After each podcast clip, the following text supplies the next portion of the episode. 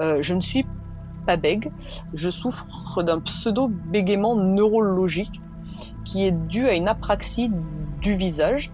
En fait, l'apraxie, c'est euh, quand on ne sait pas mobiliser, déclencher un mouvement Donc moi, par exemple, j'ai du mal à déclencher la prononciation de certains mots qui sont trop difficiles et je suis obligée d'éviter de les dire. Pour l'anecdote, j'ai mis six mois à réussir à prononcer le nom de mon médecin.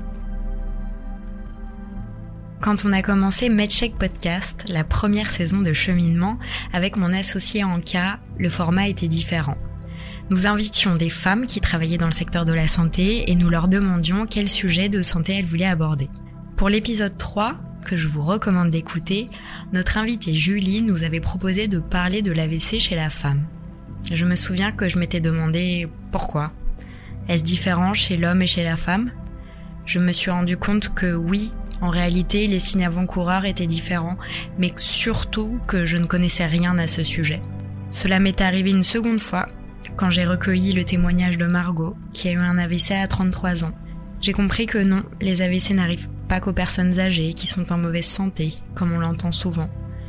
J'ai aussi compris à quel point il était important d'en parler, de sensibiliser le grand public à ce sujet tabou. Je suis Marguerite de Rodleck et vous écoutez Cheminement, le podcast qui donne une voix aux patientes.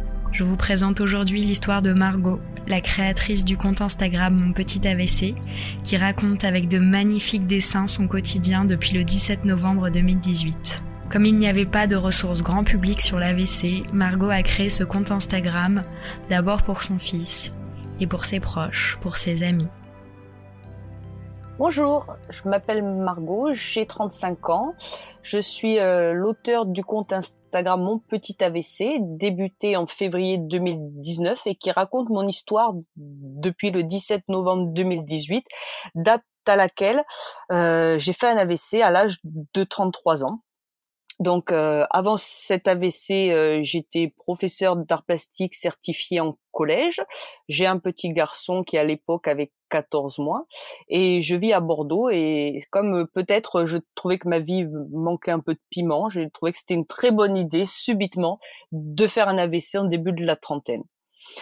Donc c'était un samedi matin, donc je me rappelle très bien, c'était le premier jour des manifestations des Gilets jaunes partout en France. Donc cette date est, est, a jamais marqué dans mon esprit. Et donc j'ai commencé à avoir dès le réveil tous les symptômes des AVC, enfin de l'AVC. Donc euh, j'avais mal à la tête, mais pas une douleur très très forte, un fond de douleur. J'étais très très fatiguée et j'arrivais pas à me remettre de cette fatigue que j'avais pris au début pour de l'hypoglycémie. Donc euh, euh, après avoir pris mon petit déjeuner, j'étais remontée me coucher et j'avais j'avais dit à mon conjoint que j'allais me reposer un peu avant qu'il parte au travail euh, parce que j'avais une sensation de malaise et que je voulais que ça se dissipe puisque j'allais passer la journée toute seule avec mon fils.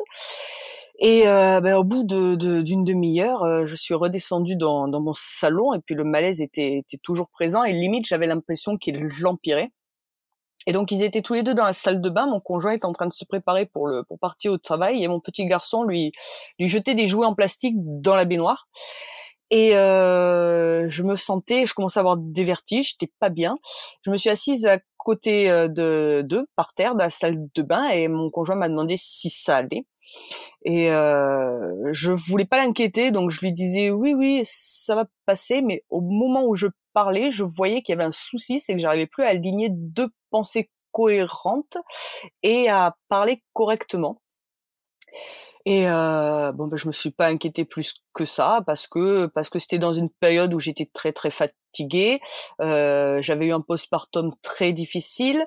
Euh, on était en période de conseil de classe, de réunion parents-prof, donc j'avais une très longue semaine. J'avais pas mangé la veille, donc euh, voilà, je, je, j'avais mis le ça sur le compte d'éléments extérieurs. Et donc il est parti, il est parti travailler. Et je me suis retrouvée toute seule avec mon fils. Donc à l'époque, il faisait encore la sieste le matin, donc je suis partie le recoucher. Et j'étais toujours en pyjama et je me disais non mais il y a un pépin là, ça va pas très très bien. Et je suis je suis descendue sur mon perron fumer une cigarette parce qu'à l'époque je fumais de temps en temps. Et en fait j'avais besoin de temps pour réfléchir. Et euh, j'avais l'impression que si je sortais sur mon perron, j'allais me prendre un petit bol d'air froid, ça allait me fouetter le visage, ça allait me requinquer. Et j'ai croisé mon voisin qui euh, qui me dit oh là Margot t'as une mine épouvantable et j'ai juste pu lui articuler je suis fatiguée et en remontant dans mon salon, je lui dis mais en fait là ça dépasse la fatigue. Qu'est-ce que tu fais quoi? Donc euh, comme j'étais déjà incohérente et que j'arrivais pas à réfléchir correctement, je me suis dit je vais appeler les secours, mais en premier lieu, si tu dois appeler les secours, il faut que tu sois propre parce que si je devais partir aux urgences, je voulais pas y aller en pyjama. Donc je me suis douchée et puis prise dans le truc de me dire il faut être propre, il faut être propre. Je me suis lavé les cheveux, je me suis rasé les jambes, voilà vraiment dans l'optique de j'arrive propre aux urgences. Euh, j'ai perdu un petit peu de temps, mais pas beaucoup hein, en soi. Et euh, en sortant de la douche, j'ai appelé mon copain à son travail. Et là, c'est impossible de me rappeler où il travaillait.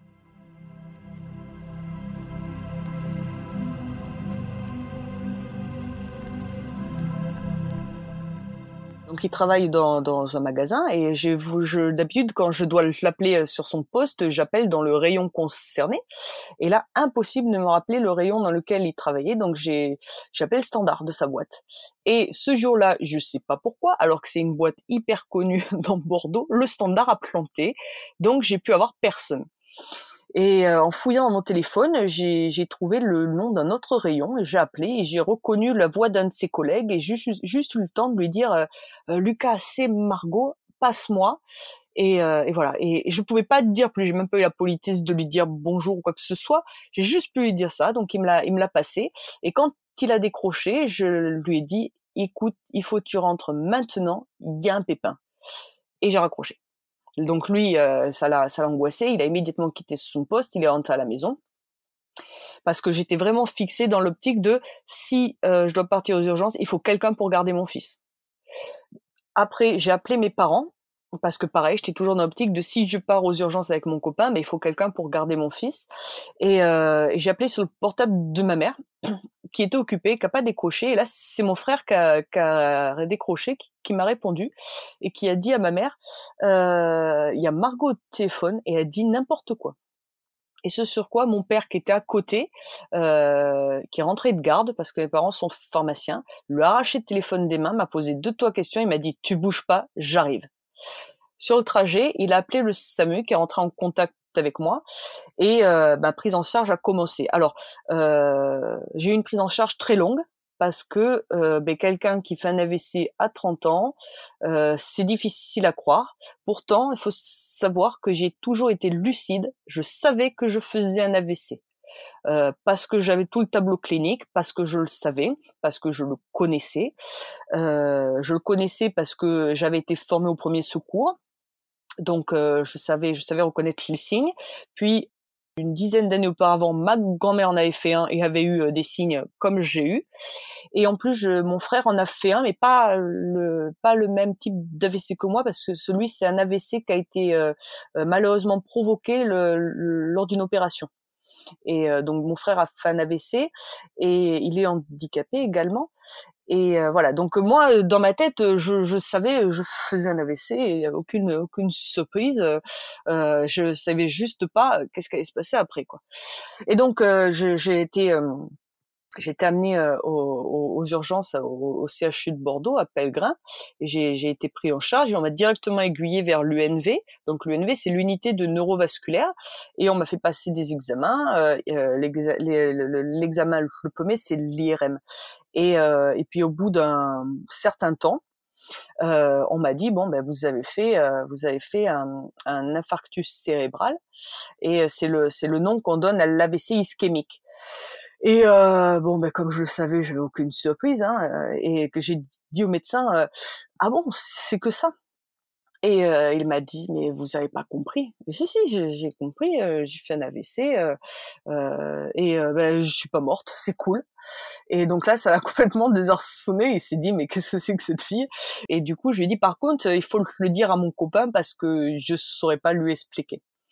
Et donc euh, ils sont croisés à ce moment-là, ils se sont pas vus et mon copain est rentré dans la pièce et je parlais pas bien et j'ai juste réussi à lui dire j'ai fait un infarctus. Alors lui il a cru que c'était le cœur, c'était dramatique, j'allais mourir et je lui ai dit non c'est c'est le cerveau, j'ai fait un AVC. Alors je sais pas pourquoi, ça a été un soulagement pour lui, genre le cerveau c'est moins grave que le cœur alors que c'est quand même beaucoup plus grave.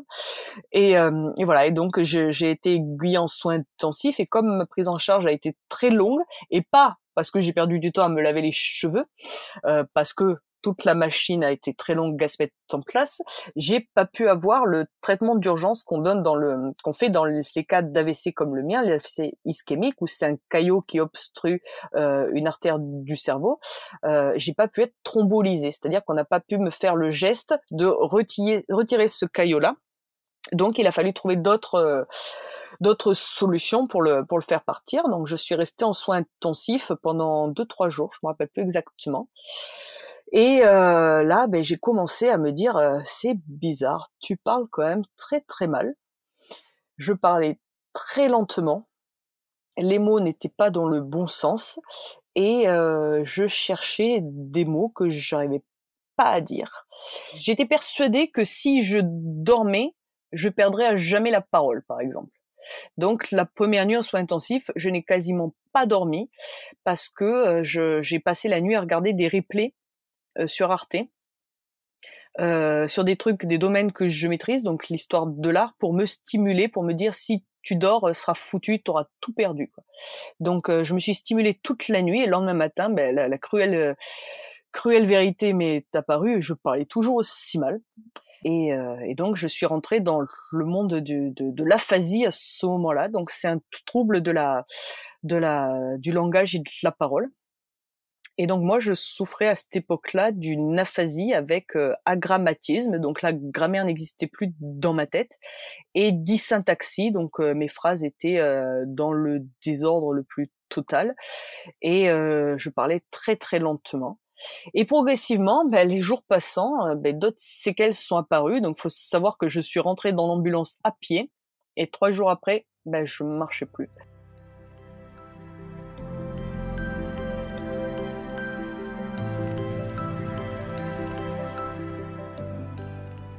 Donc en fait, je souffrais d'une hémiparésie droite. Donc euh, dans les dans les séquelles physiques, la plus grave c'est l'hémiplégie. Donc c'est plus rien ne fonctionne d'un côté du corps.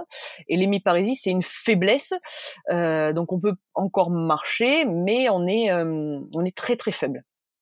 Et moi, euh, moi, je faisais trois pas et puis je m'écroulais. Et euh, donc moi, tout ça, c'était localisé à droite parce que j'ai fait mon AVC euh, dans l'artère sylvienne supérieure gauche. Donc il faut savoir que c'est en, en, miroir. Donc si c'était un AVC à gauche, mais c'est la partie droite qui va être touchée. Si tu fais AVC à droite, c'est la partie gauche. Et, et donc donc voilà, donc je je marchais plus. Et euh, progressivement, d'autres séquelles me sont apparues. Euh, je, souffre également de douleurs neuropathiques au pied droit. Euh, c'est-à-dire que quand je marche, j'ai la sensation d'avoir des décharges électriques, de marcher sur du verre pilé, des aiguilles. C'est ce qu'on appelle des paresthésies. Et j'ai la sensation d'avoir les orteils ligotés entre eux et qui sont transpercés. Euh, donc c'est des, des douleurs. Et la nuit, j'ai des flambées. C'est-à-dire que mon pied chauffe d'un coup alors qu'il est absolument pas chaud, mais j'ai la sensation qu'il est brûlant. Donc ça, c'est mes, mes séquelles qui m'embêtent le plus au quotidien. Et euh, j'ai également euh, une hypersensibilité au bruit, aux odeurs et à la lumière, ce qui est un peu perturbant parce que du coup on vit dans un environnement qui nous est étranger. Donc euh, j'ai passé deux trois jours en, en, soins intensifs et puis après j'ai été aiguillée dans un service de neuromusculaire parce qu'il n'y avait pas de place en neurologie. Donc ça, c'est la réalité de l'hôpital en France. Hein, c'est on met là où il y a des places. Et j'y suis restée euh, 12 jours. Parce que pendant les 12 jours, euh, ces jours-là, ben, il a fallu me faire des examens, trouver la cause de mon AVC. Donc la cause de mon AVC, c'est un problème cardiaque, un foramen ovale perméable, donc un petit trou dans le cœur. C'est euh, enfin c'est une zone qui est mal fermée dans le cœur et qui aurait dû se fermer dans la première année de vie. Chez moi, elle est restée ouverte et du coup, ça fait passer un caillot qui est remonté dans mon cerveau. Donc c'est une pathologie euh, euh, très connue 30% de la population mondiale a un foramen ovale perméable, mais ne le sait pas forcément, vit très bien avec. Chez des rares individus comme moi, ça fait, ça peut provoquer un AVC. Donc on a, on a cherché, on a trouvé cette cause-là. Et ensuite, il a fallu me trouver une place en centre de rééducation. Et le premier qui a une place qui se libère, eh ben, elle était pour moi. Et donc, il a fallu attendre 12 jours avant que je puisse être aiguillée dans un centre de rééducation à Bordeaux, où je suis restée euh, 5 mois et demi en hospitalisation complète. Donc ça veut dire que pendant cinq mois et demi, euh, je n'étais pas chez moi. Je vivais en centre d'éducation. Euh, je n'avais le droit de sortir que les week-ends pour que je recommence un peu à retrouver un quotidien. Quotidien qui était très difficile parce que ma maison n'était pas adaptée et puis parce que parce que j'étais trop faible pour faire des actions de la vie de tous les jours. Mais c'était important dans le sens où il fallait que euh, je sois avec mon conjoint avec mon bébé euh, qu'il y ait un lien comme ça qui se crée parce que c'est c'est très difficile pour une maman de pas voir son bébé pendant cinq mois. Moi dans ma vie il me manque cinq mois de son existence et c'est euh, et, euh, et c'est cinq mois que je pourrais jamais rattraper. Donc c'est c'était important que je puisse être chez moi les week-ends. Donc je suis restée cinq mois au centre d'éducation où euh, j'ai fait de l'orthophonie pour mon problème de d'aphasie, euh, kiné pour apprendre à me muscler à marcher, balnéo pareil que la kiné, euh, psychomotricité pour euh, gérer euh, la, la, la, maladie, l'acceptation, neuropsychologie parce que j'ai des troubles cognitifs, des troubles attentionnels, voilà, donc il fallait me réaiguiller là-dessus. De l'ergothérapie parce que mon hémiparésie, ça me faisait perdre l'usage de ma main droite qui flanchait. Pendant cinq mois et demi, toutes mes journées ont été euh, à faire de la rééducation euh, de, euh, de, de, à partir de 8h30 jusqu'à 17h. Et je faisais ça toute, toute la journée. Et pendant mes temps libres, en février, je me suis dit, mais là, en fait, faut que tu arrêtes de rien faire sur tes temps de pause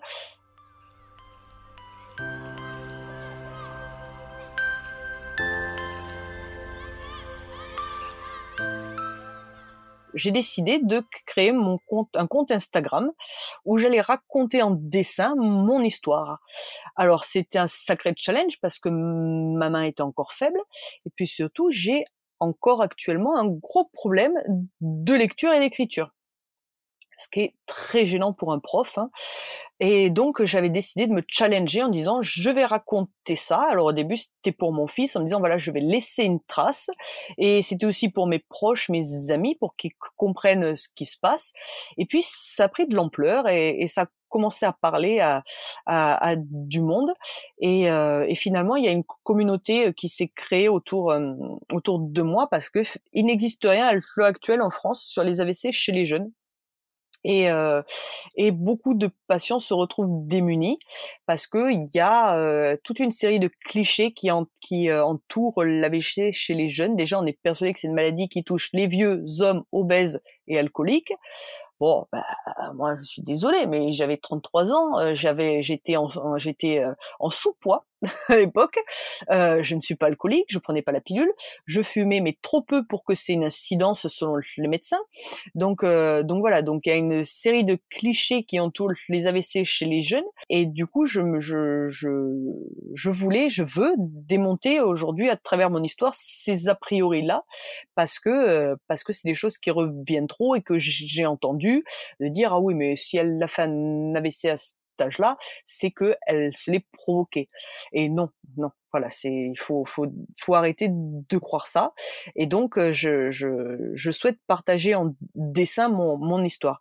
Alors comme on l'entend là dans le podcast, j'ai un trouble de l'élocution qui est bizarrement est apparu euh, plus tard après mon AVC, ce qui est inexplicable. Personne n'a encore trouvé la raison. Euh, je ne suis pas bègue, je souffre d'un pseudo-bégaiement neurologique qui est dû à une apraxie du visage. En fait, l'apraxie, c'est euh, quand on ne sait pas mobiliser, déclencher un mouvement automatique.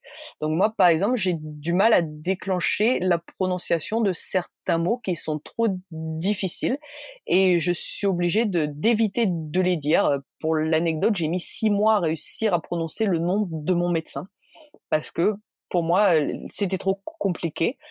Et cette apraxie touche les muscles du bas de mon visage à droite et ma langue. Donc c'est pour ça qu'on entend un léger chuintement et, et un trouble de l'élocution. La phasie me fait chercher les mots et voilà, pas ce soir, donc vous le, vous allez pas avoir la chance de l'entendre. Mais je peux aussi souffrir par moment d'un d'un faux accent qui me donne l'impression, les gens croient que je suis anglaise parce que à cause de l'aphasie aussi, euh, je mélange les genres des mots. Donc, euh, au lieu de dire un, je vais dire une, et les gens me disent mais c'est charmant, on dirait qu'on parle à Jane Birkin. Ben non, c'est c'est l'AVC. Et d'ailleurs, ça m'est déjà arrivé qu'on me demande dans quelle région d'Angleterre je sois née. Ben non, désolé, je suis née à Bordeaux, mais j'ai fait un AVC. Donc euh, donc voilà.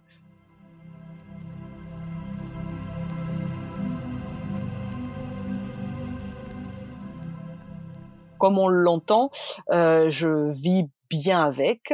J'ai, comme j'ai toujours su ce que j'avais et que j'ai, comme je savais que c'était un AVC, que mon frère était passé dans le centre de l'éducation avant, je n'ai eu aucune surprise. Je savais que ce serait long, je savais que le chemin serait difficile, je savais qu'il faudrait faire beaucoup d'efforts, qu'il faudrait euh, beaucoup travailler euh, pour réapprendre tout ce qu'on avait perdu.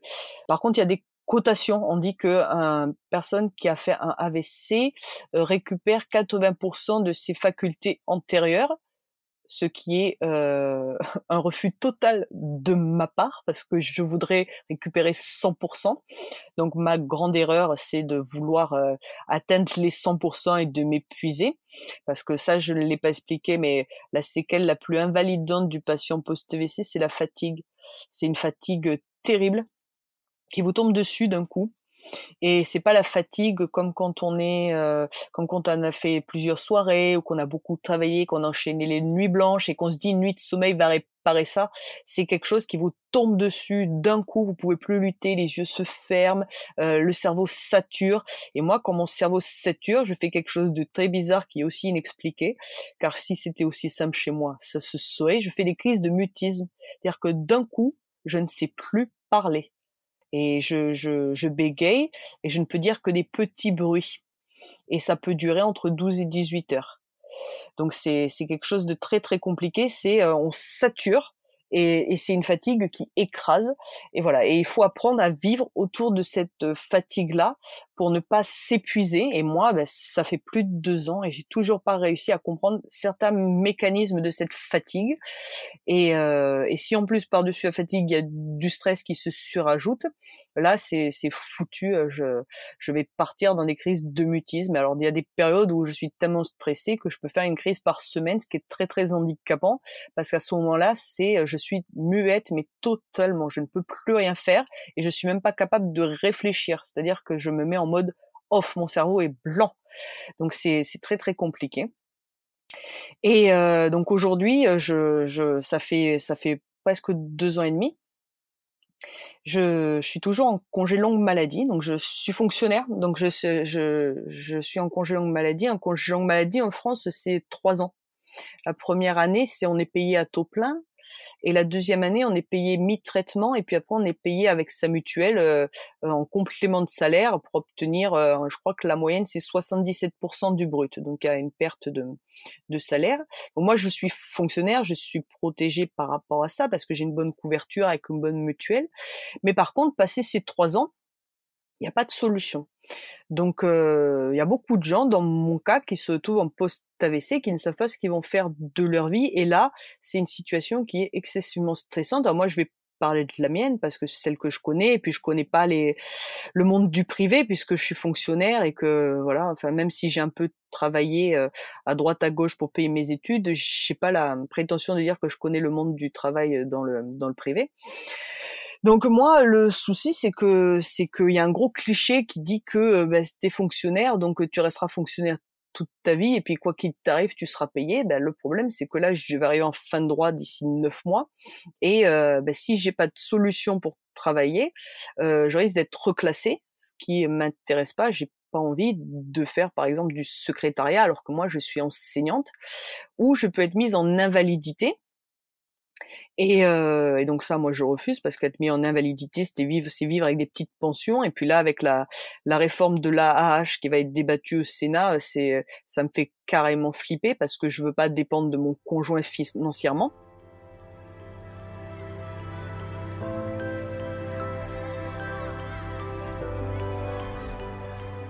Et, euh, donc là, moi, je suis en, en, pour, euh, enfin, je suis en train d'essayer de trouver une solution pour continuer à travailler dans l'éducation nationale, sachant que, comme je l'ai dit, euh, je parle toujours pas bien. J'ai toujours des troubles de lecture et de l'écriture et je ne supporte pas le bruit. Donc, pour gérer une classe de 30 adolescence est excessivement compliqué, je peux pas être en présence devant les élèves. Donc je suis en train d'essayer de, de, trouver une solution en enseignant, en faisant, en faisant des corrections au CNED, qui est le Centre national d'éducation à distance, et pouvoir travailler de chez moi pour pouvoir euh, euh, travailler de mon domicile pendant euh, quelques temps, un, deux, trois ans, avant de peut-être pouvoir reprendre devant élèves. Et, et ben c'est excessivement compliqué. Donc c'est c'est une situation qui est euh, qui est qui est folle. Je je alors le, le Covid n'a rien arrangé parce que déjà administratif en France c'est très très long, mais euh, là c'est euh, c'est devenu de l'ordre du dramatique. Alors il faut savoir que quand je suis arrivée en centre de l'éducation, la première chose que j'ai fait, je crois que j'étais même encore en soins intensifs, donc c'est dire à quel point j'étais lucide, j'ai demandé à mon copain qu'on commence à réfléchir pour faire les papiers pour avoir la RQTH. La RQTH, la reconnaissance en qualité du travailleur handicapé. Et on la demande à la MDPH, qui est la maison départementale des personnes en situation de handicap, qui est gérée par département. Et c'est un papier qui garantit pendant un temps donné qu'on est handicapé, mais qu'on peut travailler. Et donc, euh, moi, je voulais à tout prix avoir ce papier et je l'ai obtenu, euh, je l'ai demandé très très vite. La moyenne, c'est six mois de délai d'attente. Donc là, aujourd'hui, avec le Covid, j'imagine que c'est beaucoup plus. Et après, on peut commencer à mettre en place les, les différentes euh, des différentes euh, situations pour le retour à l'emploi. Et moi, dans l'éducation nationale, c'est excessivement compliqué. Déjà parce qu'il n'y a pas de concertation nationale et ça dépend des académies. Et moi, il se trouve que je suis dans une académie où c'est particulièrement difficile. Donc, ça fait depuis le mois de juillet dernier, donc on est en février, que je me bats pour euh, accumuler tous les papiers et réussir à, obtenir le droit de, de, prétendre au CNED. Donc ça passe par des commissions. Donc euh, j'ai rencontré le médecin de prévention du rectorat, assistante sociale, conseiller mobilité carrière, référent handicap. Ensuite il a fallu monter des dossiers, plus d'un mois de travail pour monter le dossier, les envoyer en recommandé, euh, cinq fois le même dossier dans le même bâtiment mais cinq recommandés. Puis il a fallu compter sur les aléas de la poste, puis compter sur les aléas de l'informatique, puis les aléas du Covid, puis euh, et puis puis sur le fait qu'il y a plusieurs organismes qui se rattachent pour prétendre à des postes administratifs, enfin à ces, postes administratifs, et du coup, ils ne donnent jamais les mêmes infos. Donc euh, un jour on va vous dire il faut rendre le dossier pour le 10 novembre, mais vous regardez euh, un autre interlocuteur vous dit mais non moi dans ma circulaire c'est le 12 ah mais non mais moi dans la mienne c'est le 16 donc vous savez jamais ce qu'il faut faire. Et, euh, et ça génère un stress un stress terrible. Et et tous ces interlocuteurs se envoient la balle. Et moi, aujourd'hui, ce qui me fait, euh, ce qui me pose souci, c'est que j'ai l'impression que je suis un cas unique parce que personne n'a vu quelqu'un de mon âge avec une pathologie neurologique et personne ne peut m'aider. Et ça me pose un gros souci parce que dès que euh, je, je, dois avoir faire à, un agent administratif, j'ai bien la sensation que euh, je, que je coche aucune case et qu'ils ne comprennent pas ma situation. Donc pour eux, ils comprennent pas que je vais arriver en fin de droit, que que que je devais donc avoir plus de salaire, que que je veux travailler, que et, toutes les solutions qu'ils me proposent sont inadaptées. Et voilà. Et du coup, c'est c'est c'est une source de stress terrible, sachant qu'à côté, quand on fait un AVC, on a plein de choses à gérer. Euh, on doit par exemple quelque chose qu'on m'avait jamais dit, c'est que si euh, si on a un enfant, il faut prévenir la CAF qu'on a qu'on a un accident et qu'on en arrête de travail pour recalculer les droits. Moi, on me l'a jamais dit. Et je l'ai prévenu la CAF, ça faisait un an et demi que j'avais fait mon AVC.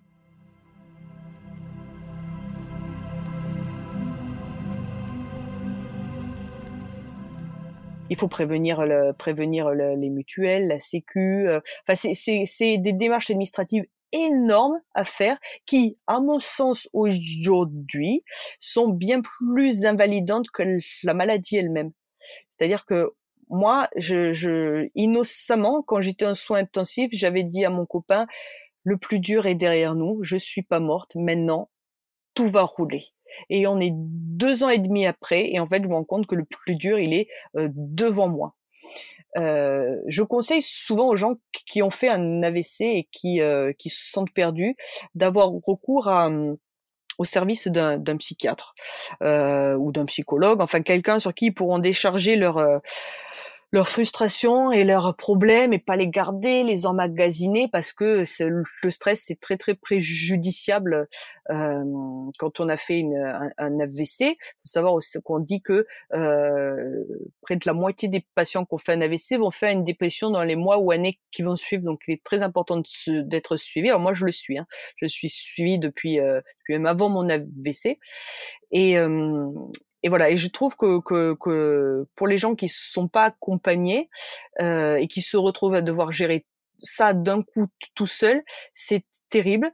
Et euh, je voudrais aujourd'hui qu'en France, on comprenne qu'on peut pas harasser euh, les personnes handicapées de papier et de démarches euh, qui sont profondément humiliantes parce qu'à chaque fois, on doit reprouver qu'on est handicapé c'est quand même terrible. Moi, tous les tous les ans, je dois passer une expertise dans le cadre de mon travail, et tous les ans, je dois prouver par A plus B à cet expert que oui, je suis bien handicapé et que non, je n'affabule pas c'est quand même profondément humiliant. Donc euh, voilà, aujourd'hui, je pense qu'il faudrait que les, les, les, les, les gouvernements, les hauts placés, ceux qui sont dans les administrations, euh, euh, comprennent que derrière tous ces numéros qu'ils ont sur leur petit dossier, qui sont soigneusement rangés par couleur, il y a de l'humain derrière, et que c'est pas c'est pas des situations qu'on peut faire rentrer dans des cases, et que et qu'il va falloir peut-être penser à réfléchir à des situations. On va pas penser uniquement à l'argent, mais on va penser à la gestion de l'humain, parce que des gens qu'on affaiblit psychologiquement par des démarches administratives, en se disant c'est tellement long qu'ils vont lâcher l'affaire et puis ils oseront pas demander toutes les aides auxquelles ils ont droit, c'est profondément inhumain, c'est profondément injuste et, euh, et on ne devrait pas calculer comme ça. Donc aujourd'hui, je, là voilà, je suis un peu amère euh, euh, à, ce jour parce que j'avais l'impression que tout roulait. J'ai été vachement bien accompagnée pendant tous mes soins euh, par tous les, les personnes qui, euh, qui m'ont soignée, autant que ce soit en centre d'éducation ou au CHU où je vais deux fois par semaine, ou par mes soignants euh, en libéral. Mais quelque chose qui est incompréhensible, c'est c'est tout ce travail annexe qu'on demande aux personnes handicapées pour retrouver une vie normale en plus de leur rééducation. Et je pense qu'on n'en demande pas autant à un valide. Moi, par par semaine, je fais quatre heures d'administratif euh, je pense que les valides, s'ils arrivent à faire 10 minutes le temps de payer la facture, c'est un grand, un grand, grand maximum. Donc, euh, donc voilà, je pense qu'aujourd'hui il y aurait un, quelque chose à faire entendre, c'est, euh, c'est faire comprendre aux gens que, que les handicapés, ils ont le droit d'exister dans la société, sont pas un poids et, euh, et, on doit les considérer en tant qu'êtres humains et pas comme fardeau de la société. Parce que moi, je suis désolée, j'ai donné dix ans de ma vie à l'éducation nationale, je me suis fait huit ans de banlieue parisienne à être séparée de mon conjoint par 600 bornes, et, euh, et ben, j'estime que j'ai droit à un petit peu de, de parce que les, euh, les milliers d'élèves qu'il a fallu former à ce moment-là, ben, on était bien content de trouver euh, Margot, la prof d'art plastique, pour, euh, pour prendre en classe ces enfants-là. Et voilà. Et aujourd'hui, ben, j'aimerais avoir un petit retour quand même et un petit, un petit peu de respect et que, et que les gens, les gens comprennent que le, les handicapés existent dans la société. Donc voilà, c'est mon mon petit euh, coup de gueule, euh, mais euh, mais voilà, je suis quelqu'un qui déborde d'optimisme depuis des mois face à la maladie, mais là je je je me rends, je suis face à une situation qui je pense est très peu connue du grand public et je pense qu'il faut que qu'on l'entende et que que ce soit pris en compte.